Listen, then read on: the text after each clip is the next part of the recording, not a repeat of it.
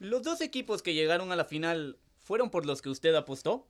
Hoy vemos el camino de Croacia y Francia hacia la gran final.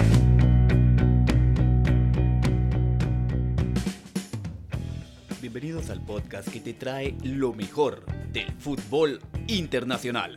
Ah, ya, es más una charla. Al sitio de estadísticas y datos relevantes del fútbol. El sitio más serio de todos. Ah, ya, muy serio. Es más así. Bienvenidos al podcast de fútbol y un poco más. Desde el país de la eterna primavera.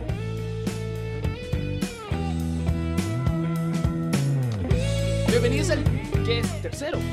Ya vamos tercer podcast de fútbol y un poco más. Le damos la bienvenida, gracias a los que regresan y vamos a hablar hoy de Francia, de Croacia y de cómo miramos la final. Bienvenido Jorge, ¿cómo vas? Por supuesto, mi amigo Giovanni, para todos aquellos que nos escuchan, recuerden desde el país de la eterna primavera, este pedacito de rincón en el Centroamérica. Un servidor Jorge Cruz y Giovanni López, una vez más en el capítulo número 3 de este su programa favorito. De fútbol y un poco más. Por supuesto, porque hoy vamos a analizar lo que le dije yo a Giovanni hace una semana y no me creyó. Yo le dije que Francia y Croacia estarían en la final, él se negó y hoy creo que te gané el almuerzo, ¿sí o no? Sí, la verdad, tuve esperanzas de venir aquí y decirte, te equivocaste, seco. Inglaterra está en la final. Te equivocaste, pero no. Lo no. siento, no sé, creo que tengo un pacto, tengo una bola mágica o la verdad no sé, pero al final creo que llegaron llegaron los que debían llegar. Me- ¿Merecedores te parece o, o crees que alguien de- debía haber llegado? Yo creo que donde hay un poquito más de, de controversia o tal vez gente podría haber dicho, ah, quería que Bélgica pasara, ahí. Porque creo que del otro lado de Croacia a Inglaterra había muchísimo más gente que le iba a Croacia que le iba a Inglaterra. Hablando aquí en, en, pues en Latinoamérica. Bueno, como en realidad lo que nos compete es analizar los cuartos de final y posteriormente las semifinales, ¿qué te parece si nos vamos rápido a un análisis y a un repaso? Porque en realidad no creo que sea como muy justo que nos, en- que nos eh, en- Sí, va- embotellemos. vamos a nos- hacerlo bien express. Correcto, Así. rapidísimo. Uruguay-Francia, ¿qué te deja en una, en una palabra o en una oración rapidísima?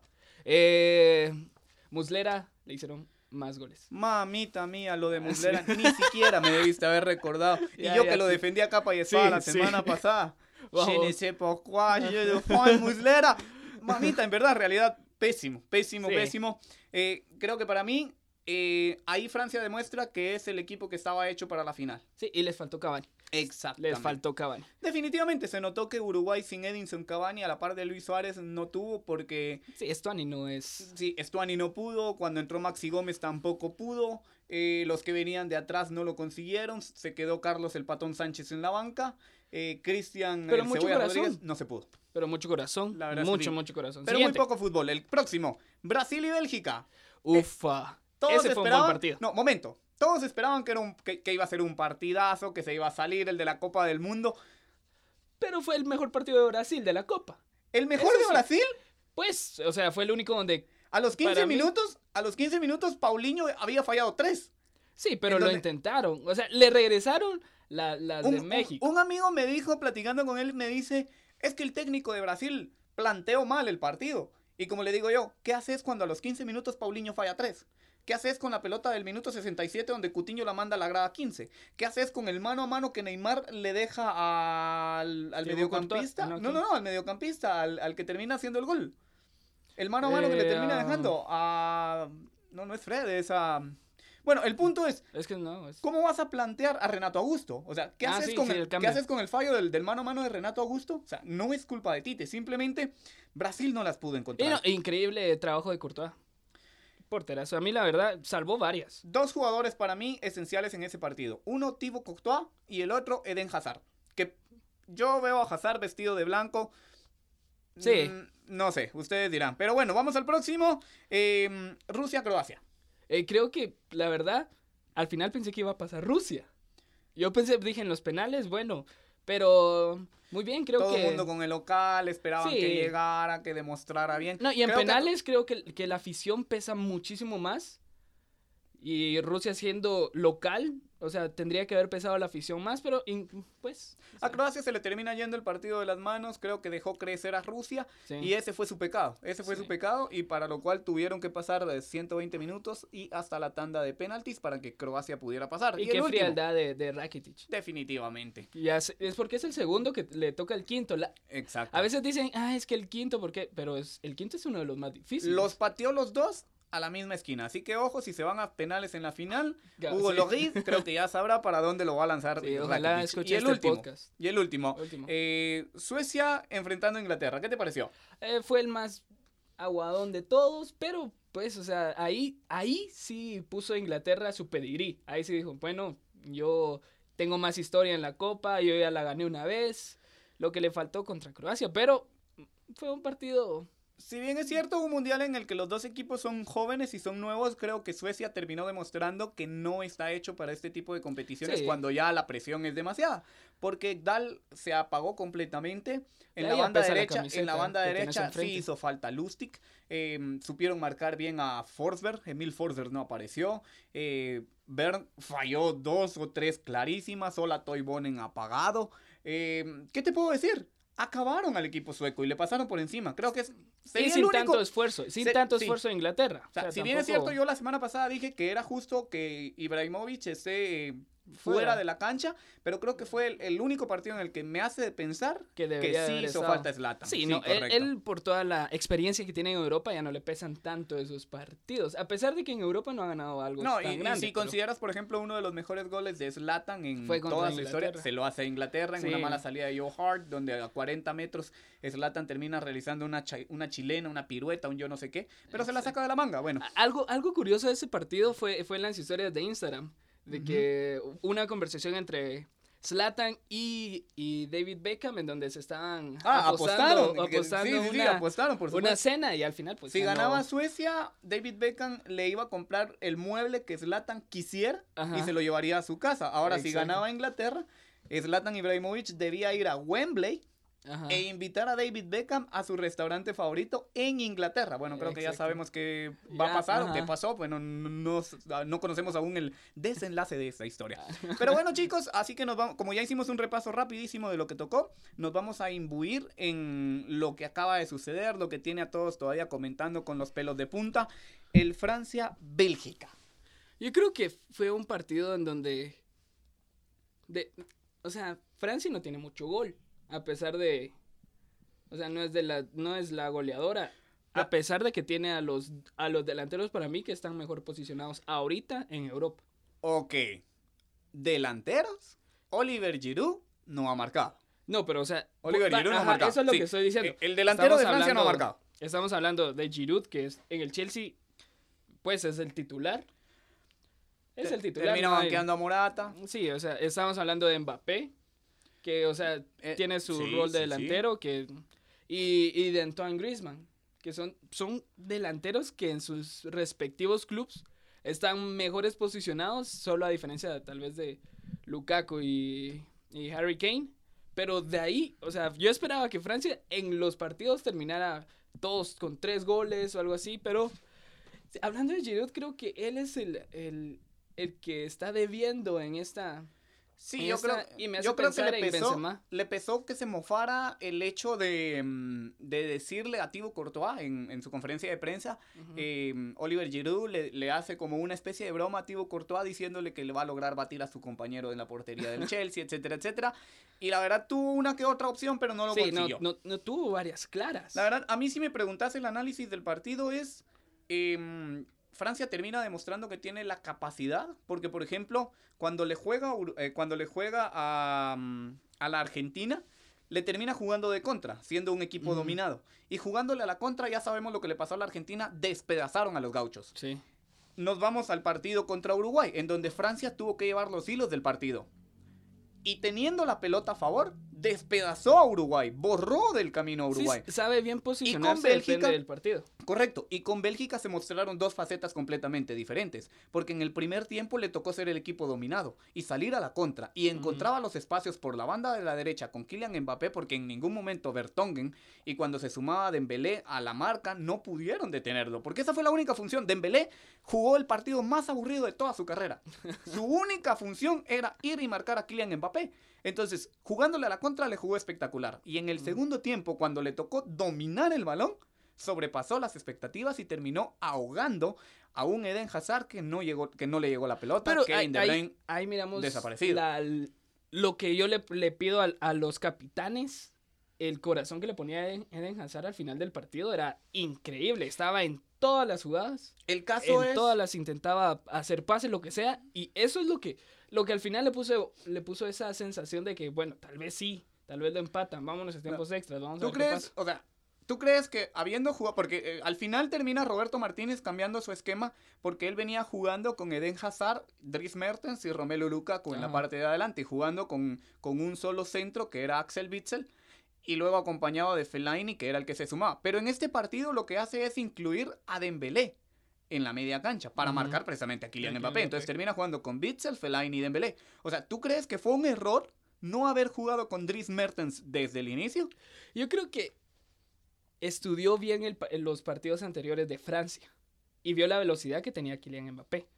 O sea, si, si vos lo dejas libre o solo le dejas a un, a un jugador que no, no sea su marcaje fijo, Mbappé se te va. Y se les fue varias, se les fue algunas veces. En no ningún tuvieron- momento, porque te digo, Bertongen pasó un partido de pesadilla. Incluso al Sí. minuto 70, 77 ya se dedicaba únicamente a bajar, a patear y a empujar a Kylian Mbappé. Si bien es cierto es que creo que sí le aprende algo a Neymar en el Paris Saint Un, un Germain. poquito. Claro que sí, hace un poquito de show. Otro que no dio la talla o que quizás pasó un mal partido porque en realidad jugó fuera de posición, Charlie. Nasser Charlie termina jugando en, en detrimento o por la suspensión que tiene Thomas Menia y creo que no dio la talla. No funcionó como lateral. A lo que habíamos No visto consiguió antes marcar a Griezmann, no conseguía superar en la banda de la izquierda a Lucas Hernández y creo que sí le pesó. Yo creo que también otro, otro jugador que tal vez el esquema no le hace muy bien es, es Antoine Griezmann, hablando en sí. Ya que, o sea, en el, en el Atlético de Madrid juegan diferente. Totalmente. completamente, diferente. Es más, completamente. más de aguantar la pelota, más de... jugar de espaldas, ir al choque, correcto. En cambio, en Francia juegan muy rápido, entonces por eso es de Pero es que, que siento tiene- yo que Kylian Mbappé está tomando todo, todo la todas las diferencia, luces la diferencia si te das tiene. cuenta que en Francia el jugador libre termina siendo Griezmann.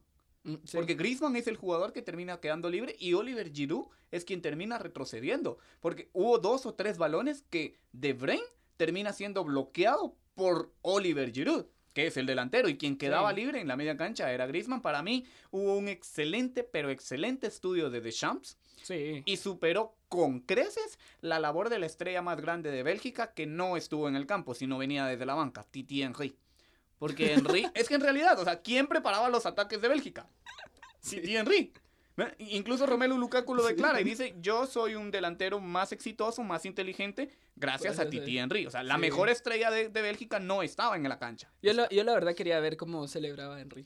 Ay, yo me quedé yo con ganas. ajá, yo quería ver si yo ganaba hasta- yo Bélgica, hasta quería como- ver qué hacía. Yo hasta en sentido de cacharrío y, y todo lo demás, yo dije, ahorita que ganó Francia, Henry se despide de los belgas y les dice, momento señores, yo me voy a celebrar a la casa de enfrente. Sí, cabal, sí, yo, yo me lo imaginé algo así. Pero Sí. bueno, eh, creo que Francia es merecida, merecida finalista. Y creo que la gente no lo miraba tanto como, como una candidata por, por haber perdido la Eurocopa anterior. Si Francia hubiera Mm. ganado la Eurocopa anterior, hubiera estado No sé, fija creo que, entre los favoritos para ganarla. no sé, creo que si nos basamos a esos antecedentes, Portugal habría llegado más lejos. No, Y- pero yo digo, el, a, a Francia no la miraban como una favorita tan grande como debería haber sido.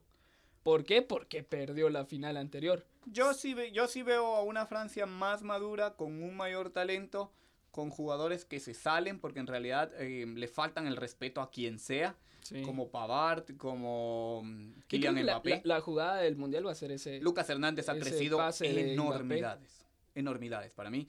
Lucas Hernández ha crecido demasiado.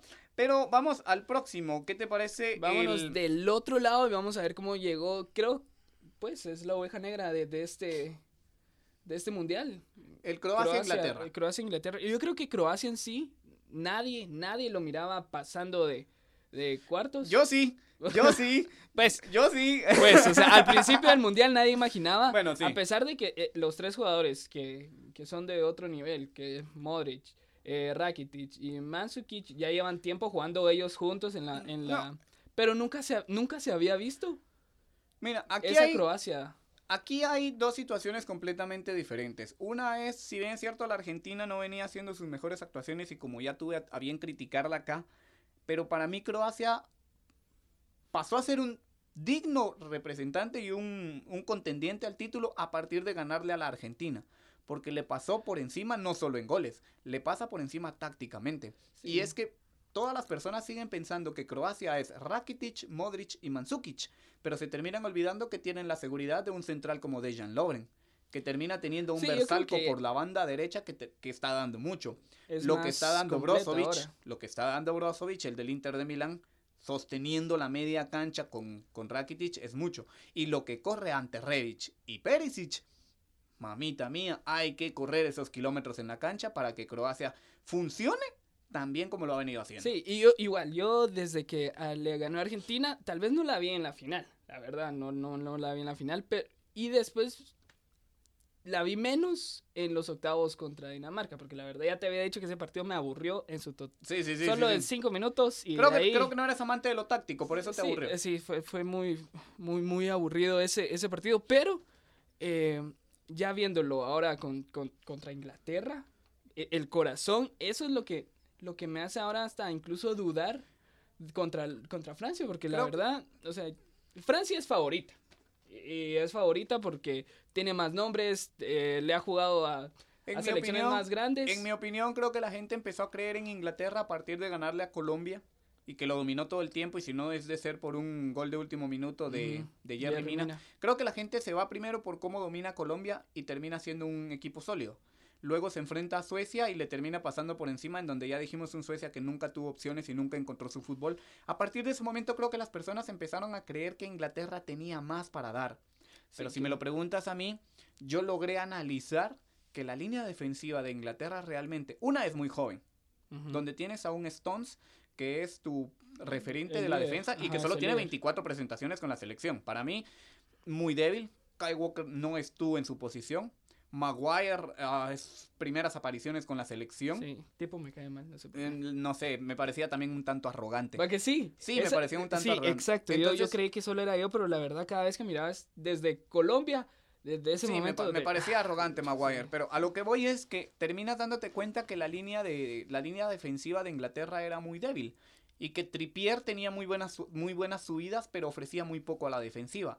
Jordan Henderson nunca se dio a la capacidad de contener a la media cancha ni de Colombia, ni de Suecia y menos lo pudo hacer con la de Croacia. Y, y yo creo que eh, hablando de Trippier, el, el gol contra Croacia, que fue... No sé, que fue un golazo, por fue un golazo, pero creo que también tuvo mucho que ver el portero. Se, se confió No. mucho de la... Yo vi que se confió mucho de la barrera y estaba demasiado tirado al otro palo. Para mí fue un golazo y el gol creo que en lugar de ayudar a Inglaterra los perjudica. ¿Por qué? Porque Inglaterra sabiéndose eh, mm, con el marcador a su, a su favor, terminan echándose para atrás. Y entonces cuando Croacia se crece, o sea, si bien es cierto el partido tuvo dos facetas. El primer tiempo Inglaterra hace el gol, Croacia no aparece por ningún lado. Yo creí que era el cansancio físico y efectivamente se notaba. Sí, porque, Porque tenemos que recordarles que Croacia ha estado en los tres partidos en tiempos extras. Eso significa que son nove- es como que haya jugado un Un partido, de más. extra, correcto. Lo que le va le podría afectar. Porque aparte tiene un día menos de descanso Un contra día Francia. en relación de Francia. Así que El, cuidadito el ahí, único, el único ahí. precedente que existe de eso, yo estuve buscando por los libros y todo lo demás, el único precedente es de la Inglaterra de 1990, que cómo también le fue? jugó los tres partidos, eh, que A se fue a más de tiempos ajá. extras, pero Inglaterra sí perdió en las semifinales contra Alemania en penales. Entonces eso también hay que considerarlo. Ahora sí Croacia sí llega con un día menos de descanso. un día menos, un partido más. Correcto, entonces em, eso había que verlo. Otro dato curioso es, em, los dos equipos ganadores terminan ganando con un funcionamiento de un 4, em, 4-4-1-1, si lo quieres ver así. Ujú. Y los dos equipos perdedores jugaron a un 3-5-2. Dato curioso, por- Sí, porque la verdad era, es como una especie de dato curioso.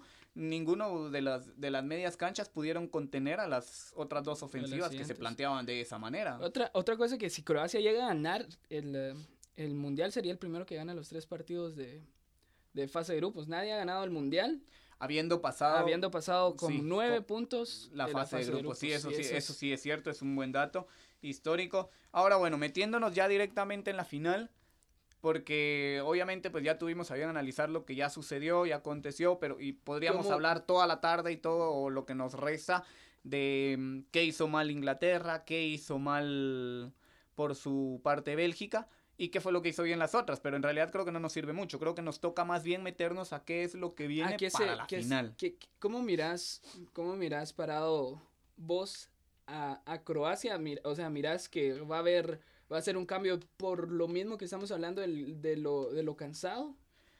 Van a salir los mismos, once. Van a salir los mismos 11. O sea, sería una locura para el entrenador tratar de cambiar un esquema que le ha funcionado tan bien.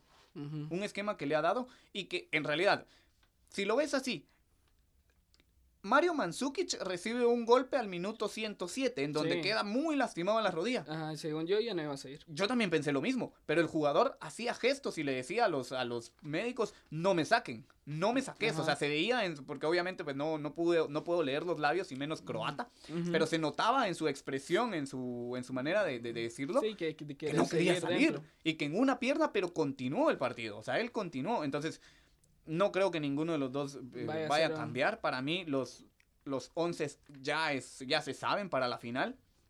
No creo que ninguno de los dos vaya a inventar algo. Ahora mi duda es qué media cancha puede ser más fuerte, porque la media cancha de Croacia que tiene a Modric, a Rakitic y al del Inter de Milán, a Brozovic, a Mateo. Brozovic, contra N'Golo Kanté, Blaise Matuidi y lo que te puede dar Pau Pogba. Yo creo que, yo creo que van a, Croacia va a dominar el partido. Yo creo que así, así lo. ¿Te parece que la media cancha de Croacia la es media mejor? de Croacia, creo que tal vez no es que sea mejor, sino que Francia se la va a dar. Francia Y que va, le va a jugar a la sí, contra. porque eh, sabe, Francia, como todos lo sabemos, sabe, están más cansados. Yo le meto tres, cuatro corridas y a la quinta ya los dejo Una muy Sí, buena táctica. Así Yo- que yo creo que así va a jugar Francia. Francia va a decir, bueno, cansate vos, move la pelota donde querrás y yo voy a ir con tres, cuatro ataques, te voy a meter dos goles. Así Yo ya no sabría qué esperar de Francia, como ya te lo dije. eh, Argentina le jugó a la contra, lo acabó. A Uruguay eh, le jugó con la pelota y lo acabó.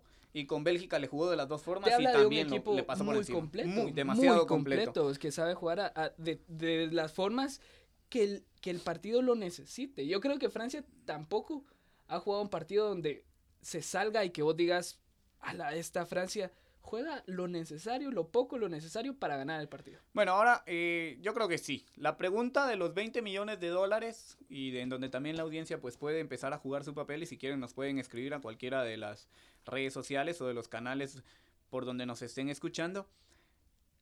La pregunta que todo mundo se está empezando a hacer. ¿Luca Modric o Kylian Mbappé para el The Best de este año o para el Balón de Oro? Yo creo que eh, lo, lo, lo, lo difícil es que es muy mediático. O sea, el Best y el Balón de Oro es muy mediático, es, es demasiado mediático. Y creo que pesa mucho la Champions, a pesar de que Modric, porque Modric la ganó. Yo creo que el Best de este año está entre Ronaldo Pero- y, y Modric. A Mbappé lo, mi- muy difícilmente No ves lo a miro, Mbappé, no, ni no siquiera ves en a los Mbappé tres porque. Messi, Messi va a estar ahí. Va a estar eh, Porque existe un Cristi- Lionel Messi. ajá, Messi, Cristiano y Modric. Y puede ser que se lo lleve, se lo lleve Modric solo por el simple hecho de que Cristiano se fue a la Juve, entonces ahora va a haber una campaña increíble del Que de hecho ya empezó, que de hecho ya empezó. em, Para Modric hay, ser Balón en- de Oro. entre un pequeño paréntesis eh, de, de este análisis, em, Agnelli, el presidente y la familia Agnelli, que son propietarios de la Juventus, están eh, un poco molestos y están en una especie de huelga en Juventus debido a que algunos empleados de que pertenecen a la Asociación de Juventus Club les han pedido bajarles los sueldos y retenerles los salarios. Sí, eso entonces, es- eso es la familia. Agnelli, correcto, la, la familia Agnelli está peleando porque entonces, en vista de esta situación, no consideran o no ven lógica la contratación de un jugador que llega por más de 130 millones de dólares. Sí, pero esos 130 los... Ya los Evidentemente que los van a en recuperar, tres pero bueno. en tres meses, solo con camisolas. Pero, pero eso es, es- es el punto mediático. A Solo lo en bien es. Y ayer hablaba con un amigo y me decía, Luka Modric, balón de oro porque llegó, llevó a su selección a la, a la final del mundo y gana la Champions. Pero Kylian Mbappé también lleva a su selección y en Francia termina ganando la liga local y la copa. Que Pero es termina que siendo, pesa mucho la termina Champions. siendo menos. Mm, es que pesa demasiado la Champions. Solo si Mbappé no se hubiera cruzado contra el Madrid y hubiera llegado a semifinales, te lo miro, te lo miro más, pero es que yo miro muy probable que Mbappé ni siquiera vaya a estar entre los tres. Bueno, definitivamente Y- creo que Pero Modric, Modric tiene, si alguien le va a pelear a estos dos monstruos que llevan 10 años regalándose la- el balón de oro, va a ser Modric. Y, y hablando de eso, ya que ya vamos como en lo último, te la semana pasada te hice tres probabilidades.